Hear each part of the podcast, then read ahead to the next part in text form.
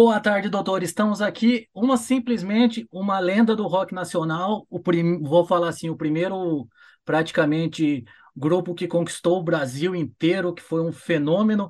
Seja bem-vindo de volta à Ilha do Metal, Fernando Mesquita. Evandro Mesquita, tudo bem? Opa, obrigado, tudo bem, tudo ótimo. Vamos eu também à Ilha do, à Ilha do Metal, mas a gente fala de rock and roll, de punk, a gente fala de MPB, a gente fala de música, né? Começou Boa. como um site de, de, de rock, mas a gente é mais voltado para guitarra, vamos falar assim. né? A pr- primeira pergunta para te fazer, comemorando esses 40 anos da Blitz, Evandro.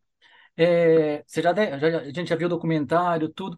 Você lembra do primeiro show? Do primeiro show, assim, você achava que seria chegar com 40 anos na, na- de banda naquela época? Rapaz, não, não pensava nesse futuro assim longe, não, mas eu me lembro totalmente desse primeiro show.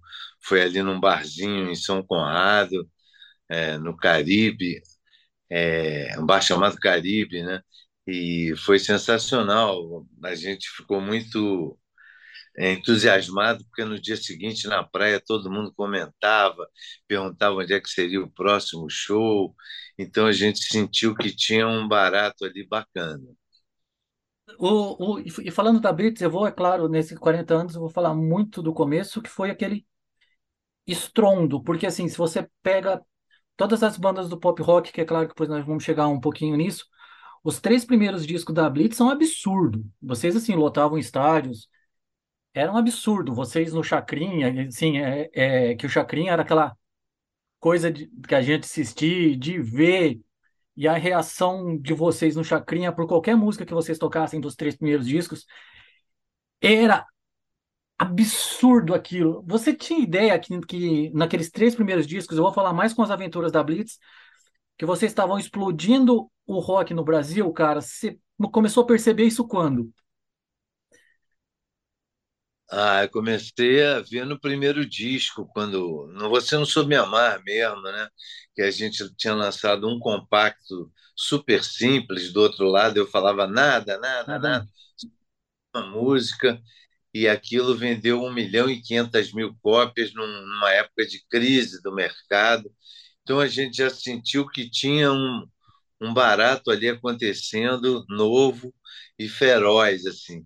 Aí depois do clipe que a gente fez no Fantástico, as pessoas começaram a linkar aquelas caras, aquele tipo de som, e era tudo diferente, não eram caras que frequentavam o Chacrinha, o, o Globo de Ouro, nem as rádios, né? A gente veio com esse pacote completo, com essa teatralidade, com esse humor, e ao mesmo tempo com uma, com uma energia pop feroz, assim, lá de fora, juntava tudo, Led Zeppelin, Beatles, Stones, Moreira da Silva, Mutantes, Novos Baianos, eh, Gil Caetano, Roberto, Erasmo. Eh, Essa era, era a, a alquimia que a Blitz fazia.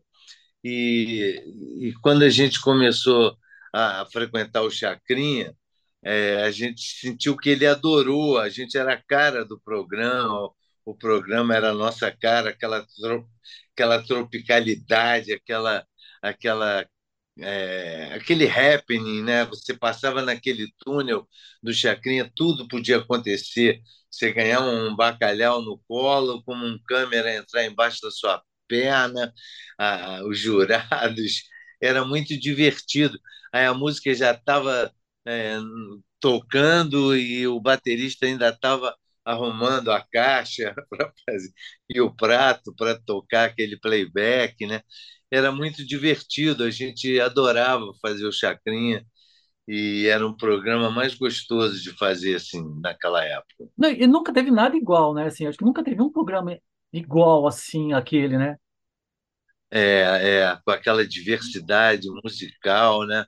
De apresentar todos os gêneros, de Roberto Carlos, a, sei lá, É, a todo mundo, eh, canções mais populares, sertanejo, pop rock, rock, era, rock, era era, muito legal. era, era maravilhoso. Agora, agora uma, uma pergunta que eu tenho é por que os três primeiros discos não estão no, no Spotify, por exemplo? Não tem algum motivo legal que ainda não pode colocar? Porque na época eles não previam essa cláusula no contrato, não tinha cláusula digital. Então Hum, a gente negociou agora, há pouco tempo, e parece que já está. Agora os três primeiros estão no, é, é no Spotify. tentei ver ontem e não consegui, por isso que eu tô te perguntando. Até apareceu. É, o engraçado é que tem um disco da Blitz lá em inglês que com certeza não é seu. Mas, gozado, a gente já assinou esse contrato assim para estar no, no, no Spotify, nessas plataformas todas aí. Era para. Agora, uma, uma pergunta: vai ser lançado algum de, alguma reedição remasterizado dos três primeiros em vinil agora que está na moda ou não? Pois é, não sei, isso é mais complicado. Gravadoras, ex-membros, e, é aquela transa... O que a gente tem feito aqui na pandemia, a gente está fazendo quatro discos, cara. Foi o que segurou a nossa onda. Foi eu e o Billy, o tecladista, produzindo assim Blitz Hits. A gente está regravando com a Hum. tecnologia de hoje, assim, as músicas do primeiro disco, ou do, dos sucessos. A gente tem o lado B, que é o lado Blitz, músicas que a gente ama e não tiveram tanta exposição. É, estamos fazendo um de inéditas e um chamado de Blitz no dos Outros, que é arranjos Blitz para músicas de outros compositores consagrados, tipo Roberto Erasmo, Gil, Belchior. Show. É, tá muito interessante esse trabalho. Foi tá, tá assim 90% já masterizado e pronto para lançar. Agora que as lojas acabaram, a gente continua na resistência Sim, fazer eu ainda. e, e agora você me fez eu pular umas perguntas aqui, depois a gente volta. Uma das perguntas lá para frente que eu ia te fazer era o seguinte: aquelas músicas da Blitz que você gosta, que você gosta de tocar, né? Que eu sempre gosto de dar palpite assim, porque sempre tem aquela música do fã que gostaria de ver ao vivo e por alguma razão vocês não tocam, né? Seja porque não é um lado B, alguma coisa assim, mas sempre tem esse lado é, em especial. A pergunta que eu te faço é assim: que música que você gostaria, que você compôs, claro, é, que tivesse tido mais sucesso que você não toca tanto ela ao vivo? Rapaz, isso é difícil de responder. É, a gente colocou essas músicas no lado Blitz, que é o lado B, é, músicas que a gente adora, tipo O Beijo da Mulher-Aranha, O Tempo Não Vai Passar, é, entre outras, Vai Vai Love, tem Uhum. De Manhã, tem umas músicas que a gente curte muito, mas são muitas músicas. Agora, o, o- um ato dramático é você fazer o set list dos shows, porque às vezes um torce por uma, outro torce por outra, e de acordo com o tamanho do, do, do ginásio, do, do teatro. Então, a gente faz essa lista com muito cuidado, assim, para ter uma, um panorama bacana do que a gente fez e o que a gente anda fazendo. Eu, eu vou falar algumas músicas minhas, tuas, você pode falar se você concorda ou não. Uma você falou, que é o Bye Bye Love, que, do primeiro disco, que eu acho genial. Vai, vai, vai, vai. vai, vai Love, isso. E dali de Salvador, cara, pra mim, porque era um rockão e, e, e quebrava no disco, assim, era uma coisa é, impressionante, de bem feita, claro, você entendeu? De bem feita. E eu não vejo vocês tocando muito dali de Salvador. Tem algum motivo ou é esse motivo mesmo de lado B? Não, agora, agora a gente tem tocado bastante ela. A gente fez show na Bahia, fizemos em Recife também, então foi uma, uma maneira de homenagear o Nordeste com essa música que a gente adora também, e a gente tem tocado ela no show, sim. Ah, legal, legal. Eu espero quando eu voltar para fazer, voltar tá fazendo show, ver vocês de novo, que vocês. Você é, é Oi? você é de São Paulo? Sou de São Paulo. Então, a gente vai estar sábado aí no, no Espaço das Américas, na Rolling Stone Music and Run. A Porra. gente vai fazer esse, esse sábado. Ah, é, é- é depois, que é que hã? esse final de ano, eu tô com, eu sou tenho uns 50 anos, né? Tenho 51 anos. É, agora duas perguntas que assim que eu acho a primeira talvez você possa não gostar muito, a segunda é mais pro lado engraçado da coisa, tá? A primeira pergunta, eu assisti o documentário da Blitz, claro, é, e o quanto pesou pro conjunto aquela tua aquela tu- teu, o teu vídeo com a Tina Turner, da propaganda da Pepsi, tá? Aham. Só que naquilo, eu vendo aquilo como fã, como adolescente na época, eu achava que vocês, a partir dessa propaganda, tipo, eu pensava que vocês iam gravar uma música com ela e que vocês, vão falar assim, iriam sair do Brasil para fazer shows, assim, e, iniciar de verdade uma carreira internacional, como a da Anitta, assim, hoje. Você entendeu? Eu Aham. achava que vocês iam explodir porque vocês eram o maior do Brasil, isso era indiscutível. Isso era indiscutível, e que vocês iriam a carreira internacional. Por que que você É, acha que não foi para esse lado? pensava isso, eu pensava que era uma, uma oportunidade de ouro, assim, uma consagração de uma estrela daquela, né, da Tina Turner, dar, dar o aval e me escolher entre várias é, opções e eu ir para lá, gravar num estúdio de Hollywood com a banda dela. Eu me lembro que eu cheguei lá em Los Angeles com o Liminha, e, e a gente foi no estúdio, um estúdio maravilhoso, assim, é, fotos de discos de ouro de, sei lá, Bob Dylan, Crosby, Stills, é, porra, só feras assim no corredor. Falei, ai meu Deus. Aí cheguei lá no, na técnica do estúdio, a Tina tinha acabado de botar a voz dela no comercial e estava a diretoria da Pepsi, é, o- a banda dela, todo mundo confraternizando. E agora agora você, agora você vai botar a voz ali. Aí cheguei lá eles tinham mudado o tom da música, a melodia era um pouco diferente. Aí eu fiquei no estúdio com, com o pianista, o tecladista dela e o Liminha, a gente adaptando e tal. Aí fui gravar, falei, puta merda, como é que eu vou gravar agora com essa plateia aí? Uma coisa delicada assim, né? Aí, cara, eu cantei de primeira e, e os caras lá dentro começaram a aplaudir. Aí eu falei, puta, né? Aí Eu falei, não, I could do better, eu posso fazer melhor. E aí cantei mais uma vez ou duas, e, mas valeu, foi a primeira mesmo. Então eu fiquei, pô, foi um golaço, assim. Sim, E eu senti muito isso, que era uma oportunidade para a gente é, ir lá fora e mostrar né, a nossa música, que era uma mixagem dessas coisas todas que a gente ouviu a vida inteira aqui lá de fora. E mas isso gerou um ciúme grande na banda. O pessoal não queria nem ouvir como é que era. Eu louco para contar as Hum, coisas, o contato que eu tive com o guitarrista, com o tecladista, sabe? O saxofonista dela me, cha- me chamava de é, Mr. One Take, porque eu ia todo de primeira, acostumado com chacrinha, com, com os vídeos.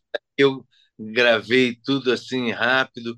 Isso foi uma, uma dor profunda assim dessa desse pênalti batido para fora assim que a gente foi, mas é coisa de, de casamento que não deu certo e sim, é, a vida é assim, é, né? Se todos fossem iguais a você, que maravilha viver, mas não não é. é. Então foi o que aconteceu. Puta, que pena. Muito obrigado pela explicação, que esse outro lado é, eu não conhecia. Eu não conhecia, não ficou tão claro assim no, no documentário. Agora, uma que, eu- que eu também achei genial, que foi na época, foi a versão de Você Não Soube de, Am- de Me Amar do Piu Piu de Marrapendi. Como que era a relação de vocês e por que que vocês pediram para a versão? Porque ele era, ele é do Rio também, né? Ele era do Rio, Não, Rio. não, a gente não pediu nada. Eu, eu odiava, eu achava horrível, achava uma deturpação da, da nossa música que era muito mais pura, mais é, sutil. Eu não gostava dessa versão, não. Você chegou a Eu conversar tinha, com ele ou não? eu não, nem sei quem é. Ah, eu achava que Não, ele, eu achava que ele era um radialista famoso aí no Rio, porque eu, não, por ser de São é, né? Paulo, Mas eu não conhecia, não conhecia muitos radialistas, não. E, e achava ruim, achava ruim, fraco, baixo. assim. entendi. Agora, voltando aqui, né? A, a formação de vocês, que eu vi no Teatro J. Safra, que vi no, no Rock Brasil pelo YouTube, essa formação de vocês está redondinha, assim, eu acho tá perfeito. O show de vocês é uma vibe muito, assim, lá em cima. Tava, tava hoje aqui trabalhando, escutando o áudio do, do show do Rock Brasil. Puta, como te, como te levantam um astral, assim, né? Como que é para você planejar cada show, assim? por exemplo, se eu fazer um show num teatro, que nem você já fez no Teatro Bradesco, já fez no Teatro Jossa Safra, vai fazer para um festival como o Rock Brasil, ou vai fazer para um Rock in Rio, que nem vocês já tocaram. É, como que é para vocês planejar esses shows? É, a gente dá uma pensada antes, né? É, por exemplo, nesse show que a gente vai fazer agora sábado em São Paulo, a gente está levando um, o, o reforço do percussionista, do Mafran, do Maracanã, que dá um swing muito bacana assim nas músicas. E a gente pensa muito assim na, na, viagem ou no camarim ou na passagem de som. A gente vai fazendo o set list é, de acordo com o local. Tem músicas tem uma música chamada O Homem de Avental que é que é muito legal é muito teatral é uma receita então ela ela precisa de uma certa concentração. Então a gente, é, quando é multidão, é, tem que tocar mais hits.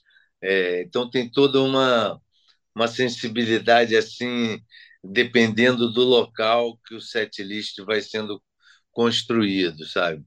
Hum, não, obrigado. E eu tenho uma pergunta clássica que eu faço pela uma versão de, da biquíni de bolinha que foi quando no primeiro o biquíni de bolinha que vocês fizeram. Eu sempre gosto de perguntar é, qual seria um cover de um cara de rock faria de um cara não rock. E só que um cover que você tem feito bastante, que eu achei que ficou muito boa a versão e que eu acho que só a Blitz conseguiria pegar a alma é a versão que vocês estão fazendo do Gang 90. Né? Ah, que outra, tá fan, é fantástica a versão que vocês fazem. Tipo assim, é é a cara da Blitz a música, né? E você deixou ela assim, tem a musicalidade original, claro, mas tem a cara de vocês, assim, quem não conhece pode falar, puta, música nova da Blitz, fácil, fácil. É, é verdade. No, no show, nos shows grandes, a gente está fazendo um set que é uma. Como a gente é, sempre gostava de, de tocar as nossas músicas, a gente quase não tocava músicas dos outros, mas nessa turnê aí dos 40 anos, a gente está homenageando um pessoal que começou por perto. A Gangue 90 começou antes. Uhum. É, gente faz Gangue, faz o Barão Vermelho, que começamos juntos, fazemos uma do Titãs, uma do Paralamas. Então tem essa essa homenagem, mas sempre com um arranjo blitz assim dessas músicas, sabe? Agora uma outra pergunta histórica de vocês. Por que nunca foi lançado o show do Rock in Rio 85?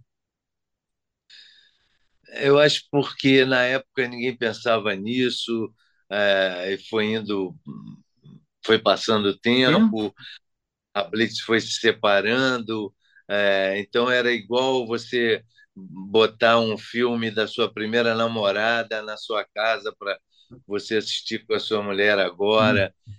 Então, é, descartando a possibilidade, porque uh, a gente acredita que hoje o som está melhor, a banda está azeitada na estrada, e isso é, é fundamental para uma banda ter anos de estrada e superando as adversidades técnicas e de tudo mais. Então, por isso, a gente não pensou na época não. É esse sonho e agora levantar essa lebre toda é muito desgastante, uma imensa. Agora, agora, já que você falou disso, eu vou te fazer uma pergunta que essa eu gosto de fazer. Qual você considera, por exemplo, um show que você gosta muito de relembrar, que seria um dos melhores shows da sua vida, e um show que você gostaria de esquecer e você não consegue porque foi um show ruim? Quais são eles? Caramba! Ah, eu gostaria de esquecer o primeiro show que a gente fez em São Paulo, no Corinthians é, a gente só tinha a nossa música e tinham vários outros artistas e teve um ah, teve um cara que é, ele ele tocou tocou antes da gente eu não vou falar o nome mas devia mas não vou falar e ele foi abaixou toda a mesa zerou a mesa dos monitores e a gente entrava depois, então a gente entrou com um som completamente é, louco assim. E a gente queria muito chegar em São Paulo, mostrar as músicas e só tínhamos o Você Não Soube Me Amar que era conhecida. E eu me lembro que eh, a gente tocou Cruel, Cruel, Esquizofrenético Blues. Blues. É, e, e, e, o som tava uma merda naquele ginásio. Então as pessoas só bom, bam, bam. Esse é um papo meu, bom, bam. só ouviam isso e não ouviam a letra e, começaram a vaiar assim. Então a gente pô de pressa, falou, pô, não vamos tocar você não sou minha mãe, vamos embora. Aí a gente tocou você não sou minha mãe, eles gostaram, mas eu, eu tenho essa lembrança dura assim desse desse show aí. E que, e que amigo da onça, hein, cara, de zoar o som de você. Pô, foi horrível isso, cara. Foi péssimo. Mas agora também vocês vêm para São Paulo e é praticamente sua segunda casa, né? Que todo mundo. São Paulo, bicho, eu amo São Paulo. Foi onde a gente vendeu mais discos, onde temos mais fã-clubes, é, onde recebemos as, as críticas mais duras e as mais legais também. Então tem essa coisa de, de, de estar na história, na nossa história São Paulo, com um capítulo muito bacana e com essas adversidades que fazem a, a trajetória de qualquer artista com uma carreira mais longeva, assim. Mas, mas uma coisa, você não falou do teu melhor show, que você acha melhor show? É. Ah, acho que vai ser esse sábado em São Paulo. Boa! Sempre é o Não, próximo. Grandes shows, tem vários grandes shows que a gente fez. Essa, essa volta tá mágica, assim, a gente fez em Porto Alegre, no Araújo Viana, foi sensacional. Fizemos agora Recife, fizemos no Palácio das Artes, em Belo Horizonte, mágico. Aqui no Rio, no Morro da Urca, no Circo Voador. É, o show tem, quando ele é bom para caramba, eles se nivelam, assim, Réveillon para um milhão de pessoas. Então tem vários shows assim é, incríveis, assim, maravilhosos que dão essa energia de você continuar, querer continuar na estrada. Agora, uma das últimas perguntas, estamos indo para a fase final já para não te incomodar tanto, Evandro. É, gostaria que você falasse um músico que você nunca gravou ou nunca tocou, que você gostaria de fazer uma música junto. Caramba, vários, né? Vários. Pode Puxa, começar. Minha dura. Ah, se puder, Caetano, Gil, Chico, Chico César, ah, Zé Cabaleiro eu já fiz. Ah, não sei, cara. É porque fazer uma música é uma coisa muito sutil, né? Você precisa é aquele aquele namoro, aquele beijo que tem que se encaixar, é uma coisa mágica que você troca assim e, e construir até construir aquela melodia, aquela letra, aquela ideia, tomar um formato. Então precisa de uma proximidade assim. É...